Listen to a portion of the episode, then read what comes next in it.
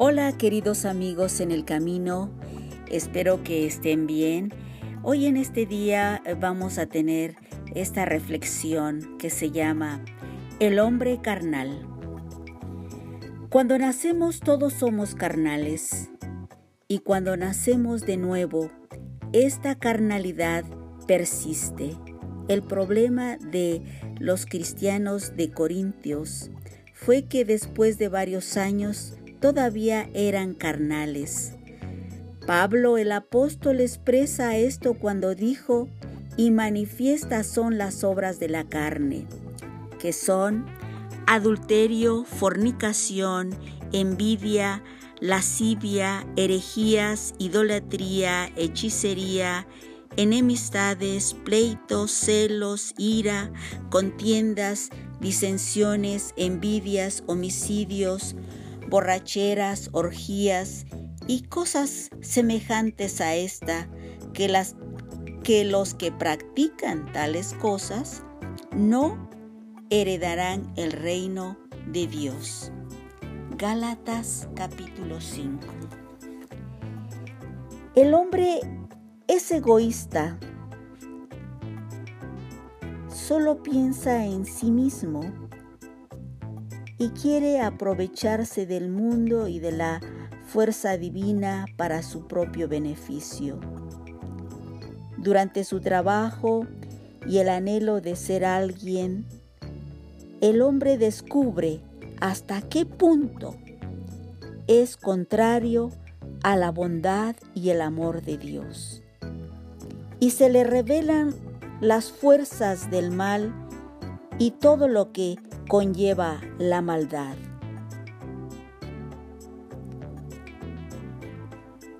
Y la pregunta es, ¿cómo el hombre puede ser libre? ¿Cómo puede llegar a vencer esta clase de vida y llegar a sentir el verdadero amor del Creador y alcanzar la bondad y el amor y así descubrir a su Creador.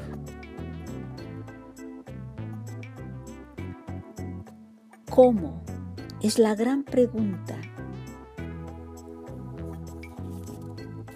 Y la respuesta la tenemos en el Evangelio según San Juan, capítulo 6, donde dice, Jesús le dice a sus discípulos, ¿queréis vosotros irse también? Pedro le contesta, Señor, ¿a quién iremos si solo tú tienes palabras de vida eterna? Y nosotros creemos y conocemos que tú eres el Cristo, el Hijo del Dios viviente. Es aquí donde el hombre puede decir, he alcanzado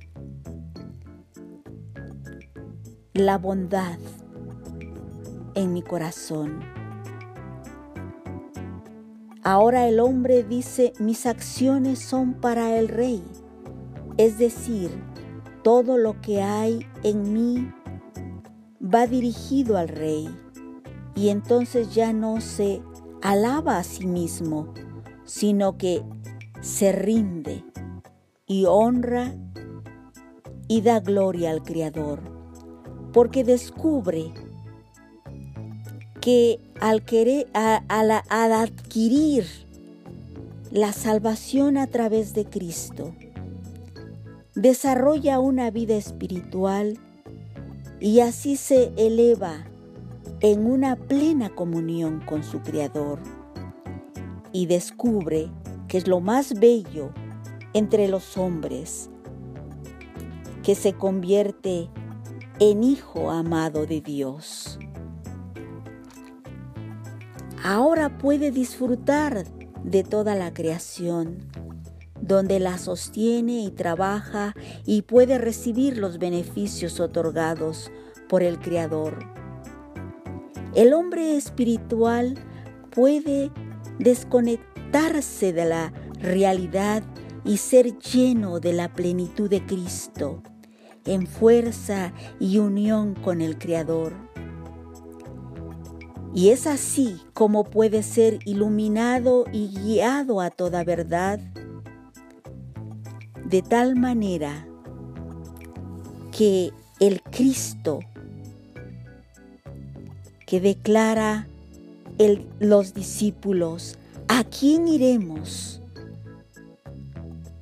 Si solo tú tienes palabras de vida eterna. Hoy pues, el Señor te invita. Acércate a mí.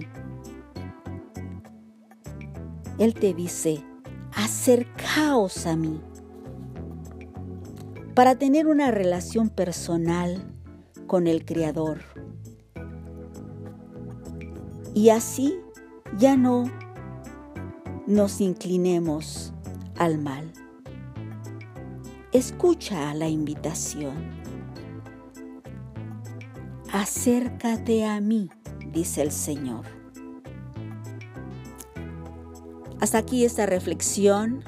Espero que tú invites